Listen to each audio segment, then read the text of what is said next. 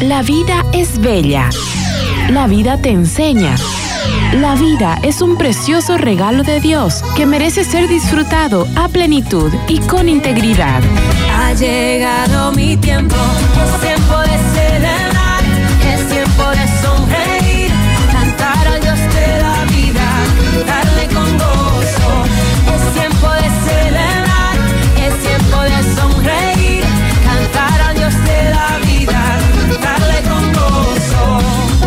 Bienvenidos a su programa.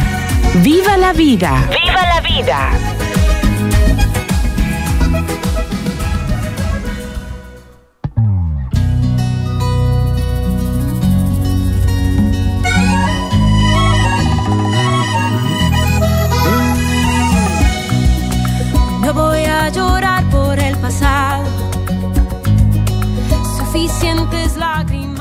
Es tiempo de celebrar, es tiempo de sonreír. Estamos en su programa Viva la Vida. El día de hoy con nuestro tema ¿Cómo influye el cambio climático en la presentación en las enfermedades infecciosas? Qué importante este tema y más todavía con el invitado que tenemos para que comparta la información de este tema, sobre todo por los cambios que estamos viendo actualmente, ¿no? A nivel mundial, estamos viendo también a nivel nacional y departamental cómo el cambio climático está produciendo el aumento de inundaciones en nuestro departamento. A nivel internacional hemos visto sismos, estamos viendo también periodos de sequías, eh, olas de calor, aumento de la humedad y todos estos riesgos meteor- meteorológicos pueden producir alteraciones en la salud. Es más, la Organización Mundial de la Salud ha dicho que es el principal riesgo para la salud humana de estos tiempos. Entonces, para compartir este tema, hemos invitado a un especialista que es el doctor Juan Saavedra. El doctor Juan Saavedra es médico especialista en infectología, es presidente de la Sociedad Boliviana de Infectología, es docente de la Universidad Autónoma Gabriel René Moreno y es médico infectólogo de la Caja Petrolera de Salud y también médico que atiende consultas privadas. Bienvenido, doctor Juan Saavedra, a nuestro programa Viva la Vida. Muchas gracias, doctora Ana Rivero. Muchas gracias por la invitación.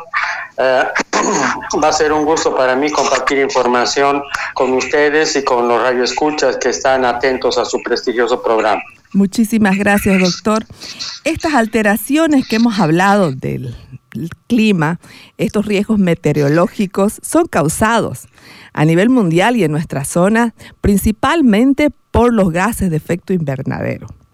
Y con estos gases de efecto invernadero son los que producimos cuando no desechamos en nuestras casas adecuadamente algunos residuos sólidos, cuando también es fruto de los procesos industriales, ¿no?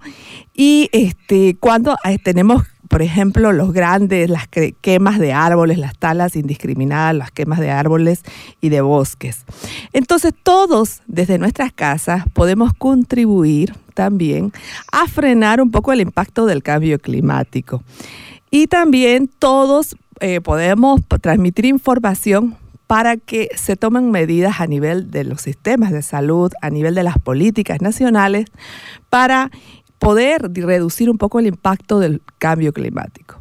A nivel mundial ya se ha descrito que se espera que eh, haya un aumento en algunos casos de 1.5 veces mayor a los, en los últimos 10 años o en algunos casos de cuatro veces más frecuente de estos, eh, de estos impactos del cambio climático. Es decir, esta generación va a haber cuatro veces probablemente más seguido que hayan inundaciones, sequías, olas de calor. Y ya lo estamos viendo en nuestro departamento, ¿no? Cómo fácilmente nos afectan las lluvias. Y estos, todos estos cambios en el clima van a repercutir en nuestra salud de forma directa y de forma indirecta. Tanto de forma directa como las consecuencias que vemos, ¿no? Con el daño eh, directo en, en lesiones en las personas que que sufren en estas áreas de inundaciones, como de forma indirecta en todos los sistemas de nuestro cuerpo. Y una de, de las principales afecciones en la salud van a ser estas, las enfermedades infecciosas. Las enfermedades que son transmitidas por insectos y que también son transmitidas a través de los animales. Entonces, qué importante que en la casa, la familia, estemos preparados también para detectar a tiempo, para prevenir y también para acudir al médico cuando sea necesario. Bueno, con esa pequeña introducción vamos a irnos un pequeño corte, habiendo presentado ya también a nuestro invitado especial, que es el doctor Juan Saavedra, médico infectólogo. Continuamos con Viva la Vida. Viva la Vida.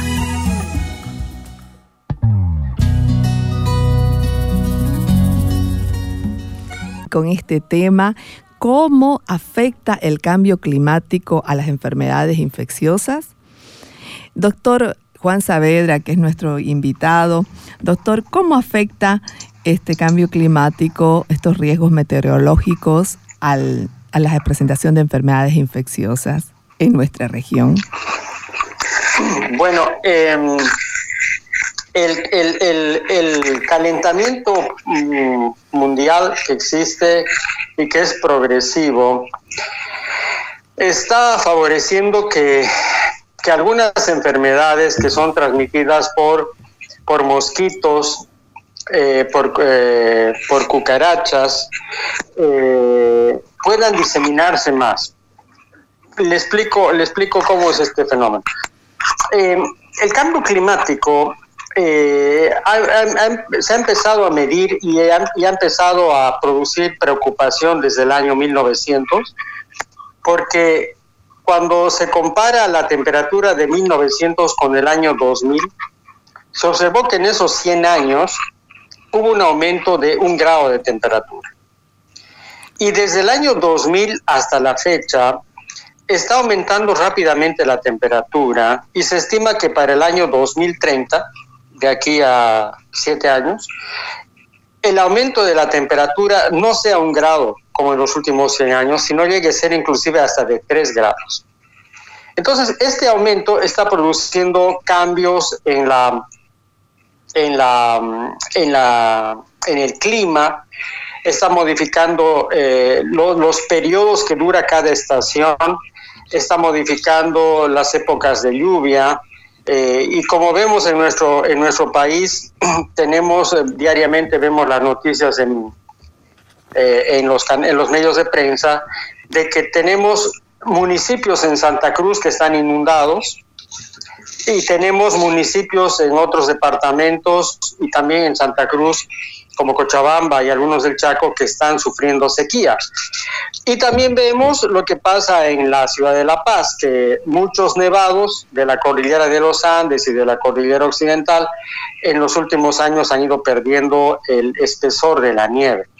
Esto está produciendo, por una parte, que en las zonas en las cuales hay muchos ríos y lagos, como muchos ríos, sobre todo como en las zonas tropicales, Santa Cruz, Beni Pando, haya un aumento de las lluvias y eso favorezca la, el desarrollo sobre todo de mosquitos, como el mosquito del dengue que transmite el dengue y el mosquito que transmite el paludismo, por una parte. Y por otra parte, el calentamiento global hace que los límites, los límites mundiales en los cuales podía vivir el mosquito Aedes aegypti se hayan extendido. Por ejemplo, eh, si tomamos en cuenta América Latina, América Latina, eh, eh, cuando vemos la geografía, vemos que América Latina está dividida por una línea, la línea del Ecuador en cuanto a temperatura, y por encima de la línea del Ecuador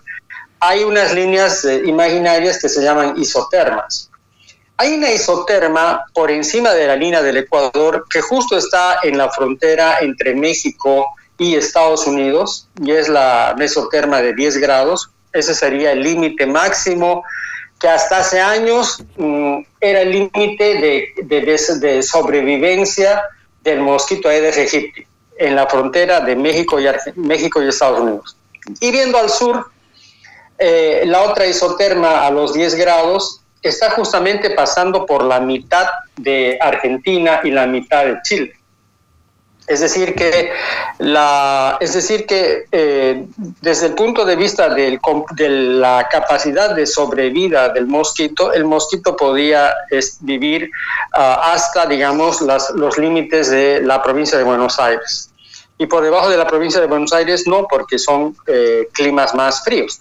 Bueno, estos límites que estamos poniendo en, en América Latina porque es de mayor familiaridad para todos, este límite ya se ha expandido. Debido al, al, al calentamiento global, eh, seguramente ese límite que era en el norte, la frontera entre, entre Estados Unidos y Canadá, entre Estados Unidos y México, mejor dicho, para la supervivencia del mosquito, seguramente se ha expandido y seguramente el mosquito ya puede sobrevivir en, más, en una mayor cantidad de, de región geográfica de los Estados Unidos. Y seguramente en el, a nivel del sur eh, el mosquito también puede ya sobrevivir por el calentamiento global, mm, abarcando un mayor número de provincias de la Argentina y de Chile. Esto ha hecho de que en nuestro país, en el cual mm, el año 2000, eh, el 2003, cuando hubo la, primera epidemia de dengue hemorrágico, eh, recuerdo bien que en el mes de enero del 2003 diagnosticamos el primer caso de dengue hemorrágico y este primer caso se infectó en la provincia de Concepción. Eh, la persona infectada nos comentaba de que había estado en su propiedad durante una semana y que en esa semana vio que había, había visto un aumento de mosquitos y ese fue el único evento epidemiológico que justificaba la presencia de dengue. Entonces, en 2003 el dengue en nuestro departamento era fundamentalmente adquirido en las provincias y muy pocos en la ciudad. En cambio, en la epidemia del 2009, la mayoría de los de dengue hemorrágico también, la mayoría de los casos fueron adquiridos en la ciudad y lo que estamos viendo hoy eh, en esta epidemia es lo mismo. El mosquito que produce la enfermedad está en nuestra casa o está en la casa del vecino. Entonces imagínense cómo el mosquito que antes estaba en nuestro país, en las provincias, ahora ya es un habitante de nuestra casa o de la casa del vecino. Es decir, lo mismo hemos... está pasando en México, en Estados Unidos, en Argentina y en Uruguay. Es decir, que nosotros mismos hemos creado las condiciones eh, ideales para que el mosquito se sienta más cómodo en nuestras casas, para que el mosquito encuentre más lugares de vivir gracias debido a este cambio climático, debido a este calentamiento que el doctor nos está explicando y, y, el calentamiento ha proveído las condiciones para que en más países, en más regiones se presenten enfermedades infecciosas como el dengue. Así. Así es, doctora. Entonces, ese mosquito, al tener mm, mejores condiciones de vida y de, y de, supervivencia en el planeta, está produciendo cada vez mayor número de infectados. Mm, el año pasado eh, hubo aproximadamente 390 millones de infectados en el mundo. Estamos hablando de infectados confirmados, ¿no? No estamos hablando de los infectados, eh, de los casos, de los, de, los, de los pacientes que tuvieron dengue y que no tuvieron acceso a hacer el diagnóstico. Tuvieron el año pasado 390 millones de infectados. Eh, se estima que cada día hay más de 700 infectados nuevos en todo el mundo y se estima que cada 12 minutos hay una persona que fallece por dengue.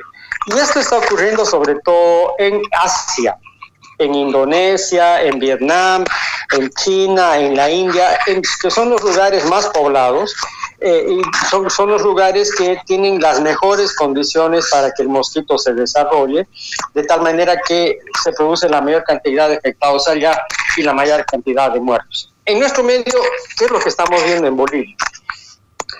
que prácticamente más de la mitad de la, de la geografía, más de la mitad de los de la geografía nacional son áreas ya eh, calientes, tropicales y subtropicales, de tal manera que por ahora todavía no hay eh, casos autóctonos eh, de transmisión de, del dengue, por ejemplo en Oruro, en Potosí y en algunas regiones de La Paz. La mitad de La Paz es una zona tropical, todo el norte de La Paz tiene provincias subtropicales y tropicales, de tal manera que, fíjense usted que en nuestro, en nuestro país, algunas zonas de la, del departamento de La Paz, el departamento de Potosí y el departamento de Oruro son por ahora lugares en los cuales todavía el mosquito no tiene condiciones ideales para vivir, pero con el calentamiento global probablemente en los próximos años lo tenga.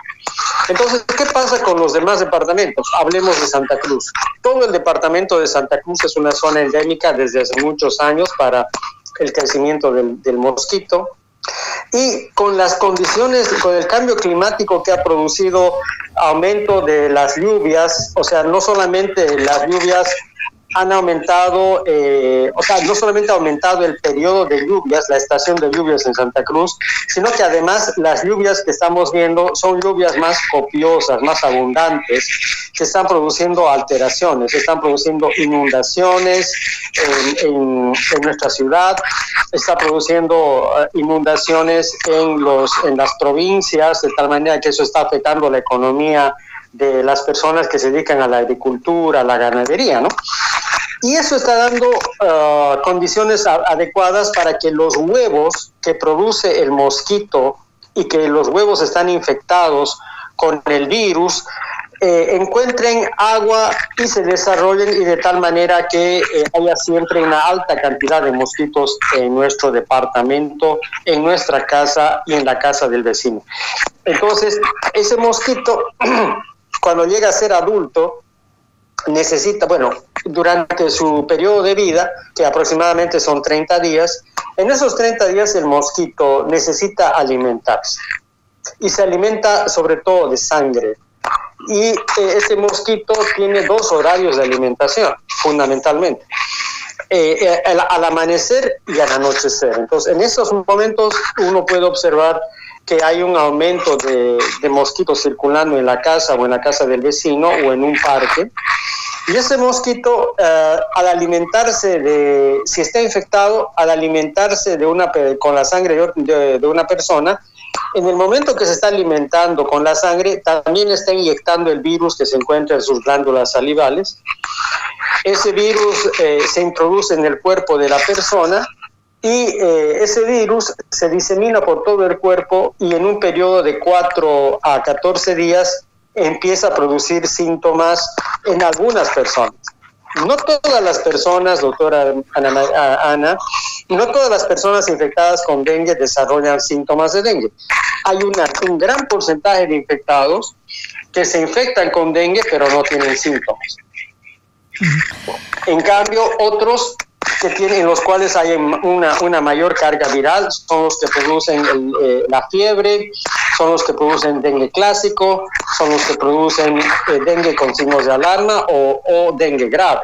Eh, pero eh, esa es la, esa es la, esa es la ese es el, el, mm, el origen de la, del dengue en nuestro país los mosquitos que han aumentado, han aumentado las condiciones de vida y sobrevida de los mosquitos, sobre todo por, la, por, la, por las lluvias intensas que tenemos, porque se ha ampliado el, la estación de lluvias y porque también eh, en nuestras casas no estamos haciendo la vigilancia adecuada de evitar la presencia de criaderos en nuestra casa. Entonces, que todos tenemos algún, algún criadero en la casa donde estamos favoreciendo la presencia del mosquito. Bueno, entonces estos riesgos en el clima que nos ha, nos ha, explicado muy bien el doctor Juan Saavedra, nos lleva a estar más atentos, a estar más atentos en nuestra casa en, con referente al orden que tenemos en la casa, referente a, al desecho de nuestros residuos sólidos también, porque directamente podemos estar criando algunos insectos, no solamente mosquitos en la casa y producir directamente alteraciones en nuestra salud o indirectamente cuando desechamos inadecuadamente nuestros residuos sólidos y contribuimos a la contaminación del planeta también, ¿no? Claro que el, el calentamiento global principalmente se debe a los procesos industriales, ¿no? Cuando no, respet, cuando no se respetan las normas de cuidado ambiental en los procesos industriales. Entonces, todo esto nos lleva a estar atentos, como dice el doctor, y lo vemos en las noticias, ¿no? Antes yo recuerdo que en La Paz y en Oruro no se escuchaban con frecuencia casos de dengue que, o personas con dengue grave que fallezcan, ¿no? Pero hoy en día sí lo estamos escuchando y hemos y hay estadísticas como nos explicó el doctor Juan Saavedra que demuestran cómo se relaciona directamente el cambio climático, el calentamiento global con el aumento de estas enfermedades infecciosas en nuestra región. Entonces esta información nos tiene que llevar a pensar qué puedo hacer en mi casa, qué podemos hacer en nuestra familia, qué puedo hacer en mi puesto de trabajo, qué puedo hacer en mi sistema de salud si somos profesionales de salud, además de capacitarnos en Em, las alteraciones de la salud que van a producirse debido al cambio climático, también podemos ir pensando dentro de nuestros servicios de salud cómo podemos utilizar energías que no contaminen el planeta ¿no? Veía una estadística que me llamó la atención donde decía que los sistemas de salud, los servicios de salud, hospitales, centros médicos, contribuían en un 3% en algunos casos a la contaminación. Entonces, todos podemos en nuestras casas igual y vamos pensando y conversando y nosotros vamos viendo, revisando nuestra casa, nuestro trabajo, nuestra forma de trabajar también, qué podemos hacer para reducir esta contaminación y el calentamiento global. Continuamos con Viva la vida. Viva la vida.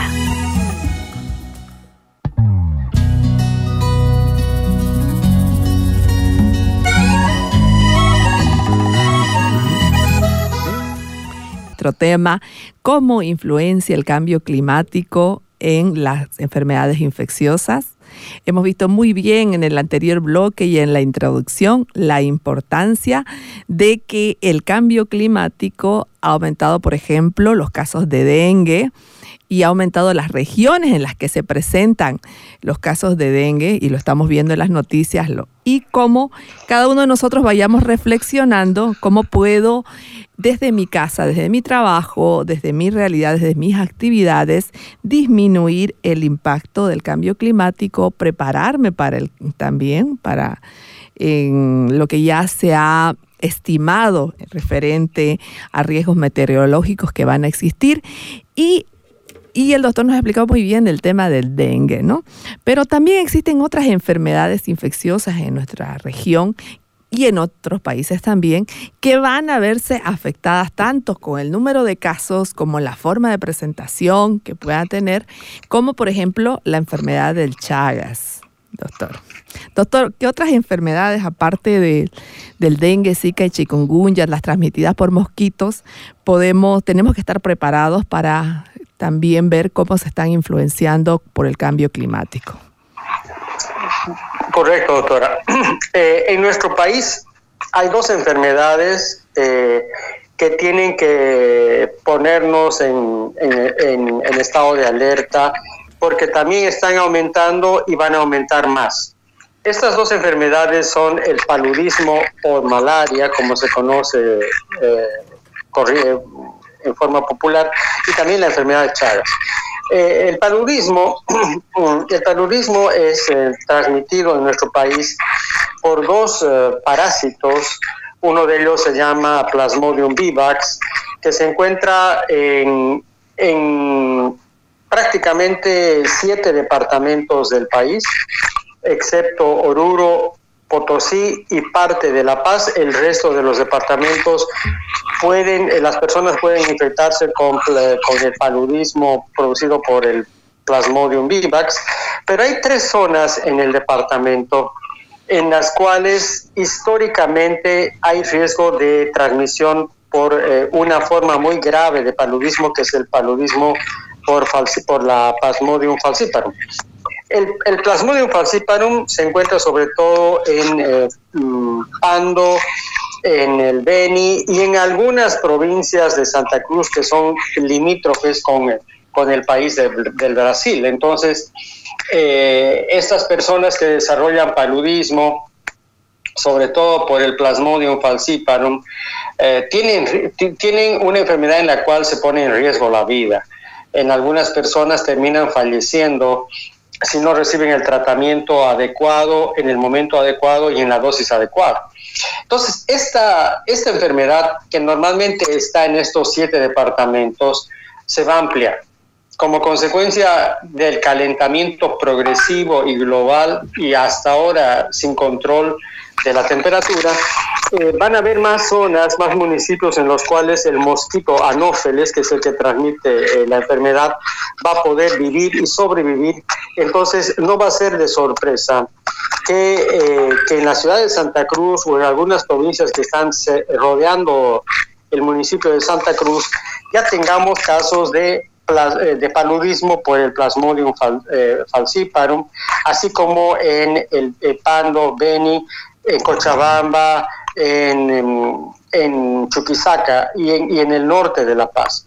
Y esto es debido al calentamiento global, por una parte. Por otra parte, el Chagas, transmitido por eh, una vinchuca, eh, el triatoma infestans, eh, también se halla presente en siete departamentos del país, eh, donde no se han encontrado casos autóctonos, son en las zonas frías de, de Oruro y de Potosí. Sin embargo, algunas provincias que son templadas en Potosí desde hace años son zonas endémicas para para Chagas y, también el norte de La Paz. Entonces, las condiciones de, sobrevida del triatoma infestan, la belinchuca en este caso, eh, son, son buenas para su desarrollo y para crecimiento en todo el país, de tal manera que es altamente probable que también tengamos mayor número de casos de Chagas. Eh, de enfermos con chagas en el país, mayor número de casos de paludismo, de tal manera que mm, eh, esto es algo que debe alertar sobre todo a las autoridades eh, de salud de los tres niveles para que tomen eh, las medidas de prevención, las medidas de vigilancia epidemiológica, de tal manera que ante un leve incremento de los casos ya intensifiquen los programas de de, control de estas enfermedades. Entonces no hay que esperar que haya una epidemia de, paludismo, no hay que esperar que haya una epidemia de chagas para que recién se pongan en marcha los, los programas de prevención de los diferentes niveles de, la, de salud. Entonces es importante que las autoridades eh, mejoren, fortalezcan y mejoren sus sistemas de vigilancia de tal manera que ya eh,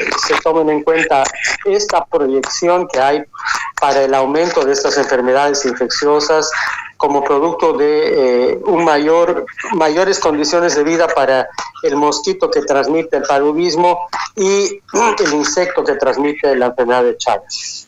Muy importante entonces que tomemos en cuenta también la aparición, el aumento de casos de estas dos enfermedades en nuestra región. Y si no eh, contribuimos cada uno de nosotros desde nuestra casa, desde nuestra realidad, a disminuir el impacto del cambio climático, a no ser responsables con el uso adecuado del suelo, de la tierra, del agua, del aire. Entonces, podemos como región también empezar a tener casos de otros tipos de enfermedades, que así como nosotros estamos también exportando algunas enfermedades, lo voy a decir así porque el otro día escuchaba cómo es una preocupación sanitaria ya en otros países de Europa la enfermedad de Chagas por el defecto migratorio. Entonces nosotros como Bolivia nos estamos volviendo exportadores también de algunas enfermedades.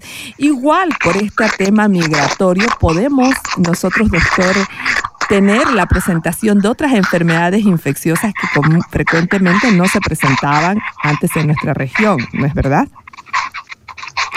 Correcto. Correcto, doctora. Eh, otras eh, enfermedades. Sí, siga, doctor. Sí, siga, doctor.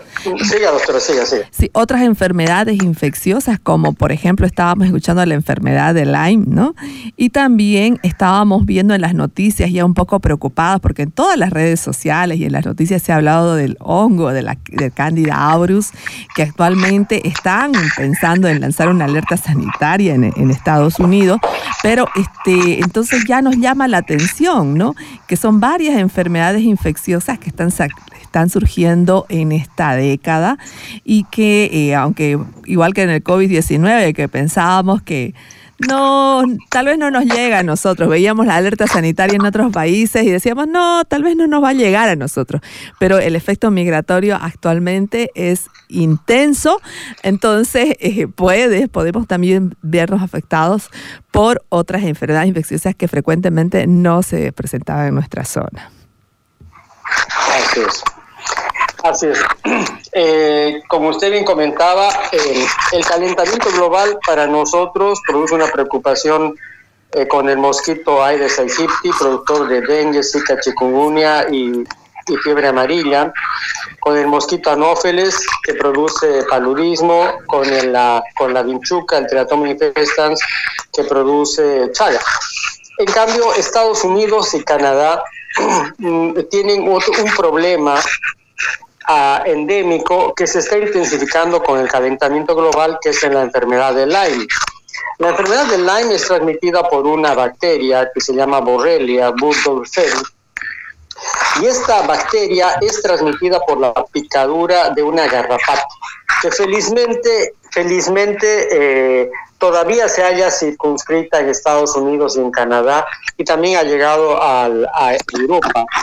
Esta, esta, esta cucaracha también ha aumentado sus, eh, sus, eh, sus condiciones de vida y de sobrevida debido al calentamiento global, de tal manera que los estados que originalmente tenían eran los eh, focos de infección de enfermedad de Lyme en Estados Unidos se ha expandido por el calentamiento global, se ha expandido también en, en algunas provincias de, de, de, Cana, de, de Canadá y también eh, en Europa. Entonces, la enfermedad de Lyme, que es una enfermedad de salud pública para, el, para Norteamérica, se está intensificando y ellos también están poniendo en alerta a todos los servicios de salud para que mejoren su capacidad de diagnóstico, de tratamiento y los servicios de epidemiología mejoren su vigilancia. Y otra enfermedad que, también los, los, los, uh, los preocupa a ellos, eh, a Norteamérica, Europa y parte de Asia, es una encefalitis que, se llama, que originalmente se llama encefalitis del oeste del río Nilo, que es, es, producida por la picadura de un mosquito y que este mosquito debido al calentamiento global también está es capaz de vivir en más zonas de Norteamérica, de Europa y de Asia y ese es otro problema de salud pública para ellos. Ahora, históricamente Estados Unidos aprendió a atender eh, con dificultad casos de Chagas, justamente por la población, la alta migración que hay desde México y desde todo y desde Sudamérica.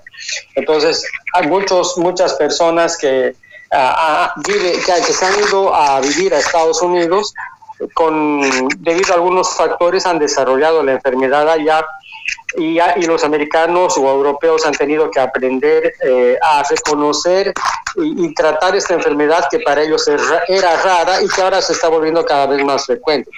Y como usted bien decía, la, la, la conexión que tenemos en el mundo debido a los viajes por, por avión hacen que una enfermedad que está en un país rápidamente llegue a otros países gracias justamente a, los, a, la, a la migración tan intensa que hay en el mundo, de tal manera que eh, es altamente probable que ya tengamos casos de personas que están eh, colonizadas o infectadas con la Candida auris en Latinoamérica y en el país y que seguramente vamos a tener eh, ya esos casos diagnosticados en el futuro.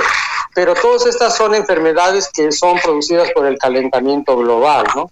Eh, y que hace que la, que la Organización Mundial de la Salud eh, llame, digamos, a que los gobiernos intensifiquen sus sistemas de vigilan vigilancia, eh, fortalezcan sus sistemas eh, de salud en, el tema de prevención, de diagnóstico y tratamiento, pero además es una preocupación de todos los países que ya se reunieron el año 2015, elaboraron una, un compromiso de disminuir en cada país la, el aporte que, tiene, que tenemos todos en el calentamiento global.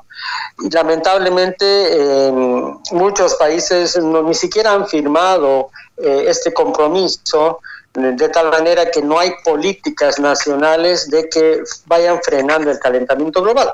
En nuestro país concretamente, eh, el calentamiento global una, uno de los componentes es el, uso de el, exceso de, producción de anhídrido carbónico a partir de la, de la quema de, del uso del carbón, del uso de la gasolina, del uso del, del uso del gas, eh, el uso de los aerosoles y obviamente de las grandes quemas que hay en, en, en, en todo, el en, todo, en todo el país, ¿no? No solamente las quemas se producen en Bolivia, sino también hemos escuchado cómo en Chile, en Argentina, en México, en Estados Unidos se producen quemas. Y eso es lo que está acelerando el calentamiento global en el país, en el mundo, porque están aumentando la, la producción la producción diaria de anhídrido carbónico y creando el efecto del invernadero y esto va esto está repercutiendo en, mm, en la economía de los países y en la salud de los países. Así es, todos estos microbios, bacterias, virus, parásitos, hongos, son parte de nuestro sistema, son parte de nuestro ecosistema, ¿no? Igual los insectos y los animales. Ya tuvimos un programa también para ver el tema de biodiversidad. Esta bi- biodiversidad es parte de nuestro sistema y nosotros somos responsables de mantener el equilibrio, ¿no? Entonces, con nuestras actividades, con, como decía el doctor, nuestras actividades cotidianas, nuestras actividades industriales, el- la quema de árboles, el uso del carbón en la cocina, también estamos eh, alterando estos sistemas y además que estamos contaminando, estamos produciendo gases de efecto invernadero y estamos contribuyendo al cambio climático, al calentamiento global. Entonces, eh, ser conscientes de esto nos tiene y es un tema que debemos conversarlo actualmente en casa, en familia, conversarlo en el trabajo. Tenemos que formarnos los profesionales de salud y también tenemos que ir trabajando en políticas serias y en pedir, pues, ¿no? Como dice el doctor, pedir que desde nuestro, desde nuestra gobernanza también se lancen eh, programas y políticas que vayan tomando en cuenta este cambio climático y la influencia de la salud y todo lo que podemos hacer. Bueno, doctor, también es importante ver que en medio de este de estas alteraciones infecciosas que hay por el cambio climático, algunas veces las personas sienten un poco de fiebre y dicen, bueno, debo, voy a comprarme una moxicilina, dicen, ¿no? Y a veces la encontramos los antibióticos también en las tiendas de barrio, ya no solamente en las farmacias, los encontramos en los mercados. Y las personas tienden a automedicarse, ¿no? Entonces, también con esta automedicación de antibióticos estamos también contribuyendo a exacerbar algunas afecciones en la salud causadas por el cambio climático y además que también estamos contribuyendo a que este equilibrio con los microbios con los que convivimos se altere. ¿No es verdad? ¿Qué recomendaciones al respecto, doctor, con el tema de uso de antibióticos y medicamentos que también está relacionado con el tema de cambio climático? Correcto. Bueno, eh, es importante lo que usted, el comentario que acaba de lanzar, doctora Rivera, eh, del tema de la automedicación. Eh, en, estos, en estos tres años hemos visto que la mayoría de las infecciones han sido producidas por, por, eh, por virus, ¿no? Por COVID, por dengue y por gripe. Entonces, eh, uno de los síntomas iniciales de estas enfermedades son la fiebre, a veces acompañadas de dolor de cabeza, de dolores musculares. Y eh, lo que hace la persona común es, eh, bueno, tomar un paracetamol o tomar ibuprofeno o tomar aspirina, pero también comprarse algunas tabletas de amoxicilina, que es el antibiótico más, más conocido.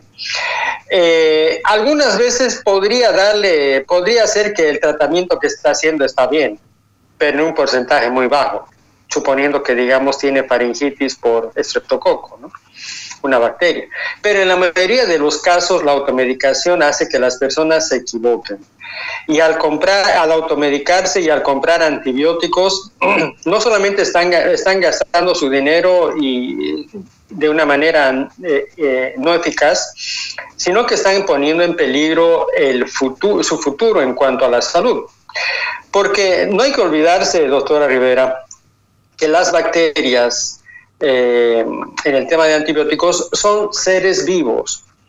Son seres vivos que ya estaban habitando la Tierra antes de que aparezca el hombre y tienen mayor capacidad de sobrevida que nosotros. Son, son seres vivos más inteligentes porque eh, se pueden eh, eh, alimentarse con pocos nutrientes y además saben responder adecuadamente a los peligros a su vida, en este caso los antibióticos. Entonces, cuando una persona toma amoxicilina y la persona está infectada con COVID, con gripe o con dengue, esa amoxicilina lo único que va a hacer es modificar eh, eliminar algunas bacterias eh, que son saludables para la persona, que forman parte de la flora bacteriana normal que tenemos todos en la piel y en la garganta y en el intestino. Pero elimina esas bacterias que nos ayudan a estar saludables y además las que quedan vivas aprenden a defenderse de la amoxicilina y se vuelven resistentes. De tal manera que cuando la persona eh, desarrolle una infección bacteriana que necesite realmente del uso del antibiótico, eh, las bacterias ya van a ser resistentes y cuando el médico le indique, por ejemplo, amoxicilina para tratar una faringitis por el la persona no responda y en el cultivo veamos que esa bacteria que, antes era sensible a la amoxicilina se volvió resistente y que va a necesitar otros antibióticos y algunas veces antibióticos que se tienen que administrar en, en inyectables y que aumentan el costo de tratamiento hacen que la persona tenga que internarse. En otras palabras, el único perjudicado por, por tomar, por automedicarse, viene a ser el paciente y viene a ser la colectividad, porque esa, esa bacteria que ya adquirió resistencia no se elimina, queda en el cuerpo, se transmite a otras personas y queda en la ciudad, en el país y en el mundo y, y constituye un problema de salud pública. Entonces, otro de los problemas que vamos a tener a consecuencia del calentamiento global, bueno, que ya tenemos, son las inundaciones. Las inundaciones, mm, y cuando sobre todo las inundaciones se producen por el desborde de ríos, destruyen pueblos, destruyen poblaciones y hacen que muchas personas estén bajo el agua por algunas horas. Algunas sobreviven y otras fallecen. Bueno, los que sobreviven algunos de, algunos de ellos desarrollan como consecuencia de la inundación, como consecuencia de haber estado eh, en el interior de un río eh, durante un desborde de ríos, desarrollan dos enfermedades sobre todo, infecciones intestinales y además leptospirosis. Entonces, en este, eh, esa es otra de las consecuencias que, que, va, que producen las inundaciones y el calentamiento global, y en este grupo de personas hay que evaluar muy bien a las personas que tienen diarrea y que, que han estado en una zona de, inundación o de desborde de ríos, al igual que las personas que desarrollan leptospirosis en estos, eh, por estas, por estas consecuencias del cambio climático. Y administrar el antibiótico, o sea, hacer un tratamiento integral del paciente, hidratarlo bien, eh, disminuir la fiebre, indicar el antibiótico adecuado, hacer previamente cultivos para confirmar que la bacteria es sensible al antibiótico y si fuera resistente hacer un cambio racional de tal manera que el paciente recupere su salud rápidamente, vuelva a su casa y vuelva a, producir y a estudiar como corresponde, ¿no? Porque toda enfermedad infecciosa siempre produce una, un profundo eh, daño económico a la persona, a su empresa y al país.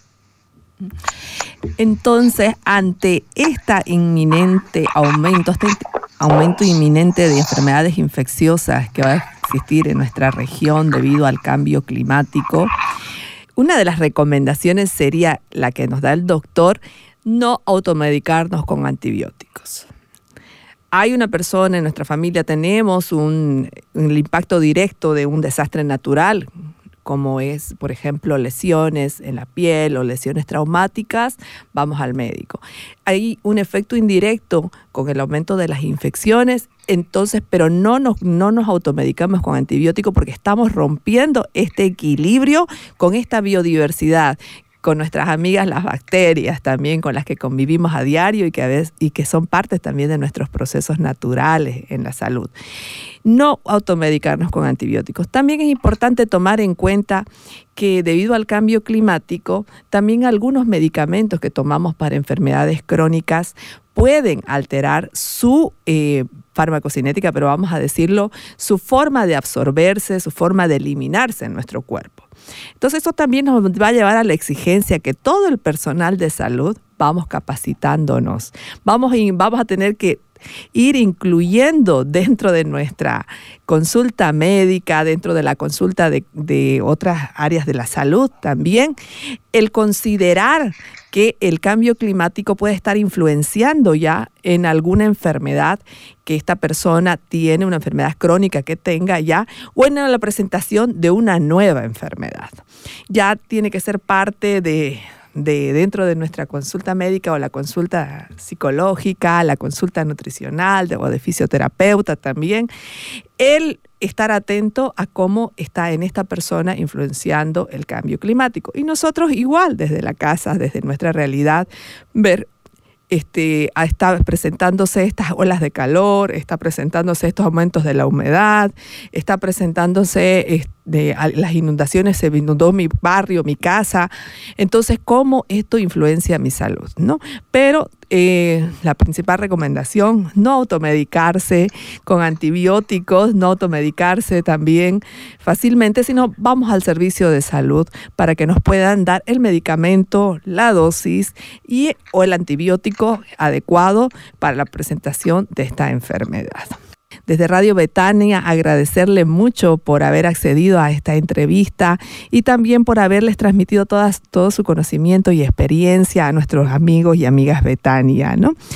Y eh, en este ya en estos escasos minutos finales, si podría dar su recomendación final y su despedida, por favor, doctor. Bueno, eh, Coincido plenamente con lo que usted acaba de comentar sobre las recomendaciones. La automedicación debe ser una práctica que ya se debería suspender. Todos deberíamos confiar en nuestro sistema de salud y acudir rápidamente a, la consulta médica cuando tengamos un problema de salud. Lo primero. Lo segundo, em, eh, evaluar eh, y revisar eh, cómo está nuestra casa, porque el dengue empieza por nuestra casa, revisar nuestra casa y tratar y ponerla en las mejores condiciones para que no tengamos eh, enfermos con dengue en la casa y también eh, hablar con nuestros vecinos para organizarnos en una actividad que ayude a que toda la manzana, todo el barrio esté libre del mosquito. Eso es fundamental. Hablar con las autoridades también para que eh, estimularlos para que hagan el estudio y compren rápidamente la vacuna contra el dengue y evitar la automedicación. Eh, yo he disfrutado de esta hora de conversación con usted, doctora Rivera, eh, y eh, le agradezco por haberme invitado a este, a este prestigioso programa para tocar ese tema que es muy importante. Y un saludo cordial para todos los radioescuchas, que el Señor bendiga sus vidas y agradecerle que el Señor nos bendice cada día voy a estar disponible para una próxima invitación para seguir compartiendo información con su programa y con sus radioescuchas. Muchísimas gracias, doctor Juan Saavedra. Para todos los que deseen consulta también con el doctor Juan Saavedra, él hace consulta privada, pueden buscarlo a través de las redes sociales para contactarlo. También eh, desearle, doctor, que Dios siga acompañando todas sus actividades, todo el tiempo desprendido que dedica a la capacitación de los nuevos profesionales de salud y también de los profesionales de salud que ya estamos en ejercicio, ¿no? Desde, desde Radio Betania, desde, desde el programa Viva la Vida y desde mi persona, el agradecimiento por ese tiempo desprendido que brinda también a la capacitación y, y que nos ha brindado en esta hora para todos nuestros amigos y amigas Betania. Chao, chao. Escuchaste el programa Viva la Vida. Síguelas cada sábado a las 9 de la mañana por Betania 93.7 FM.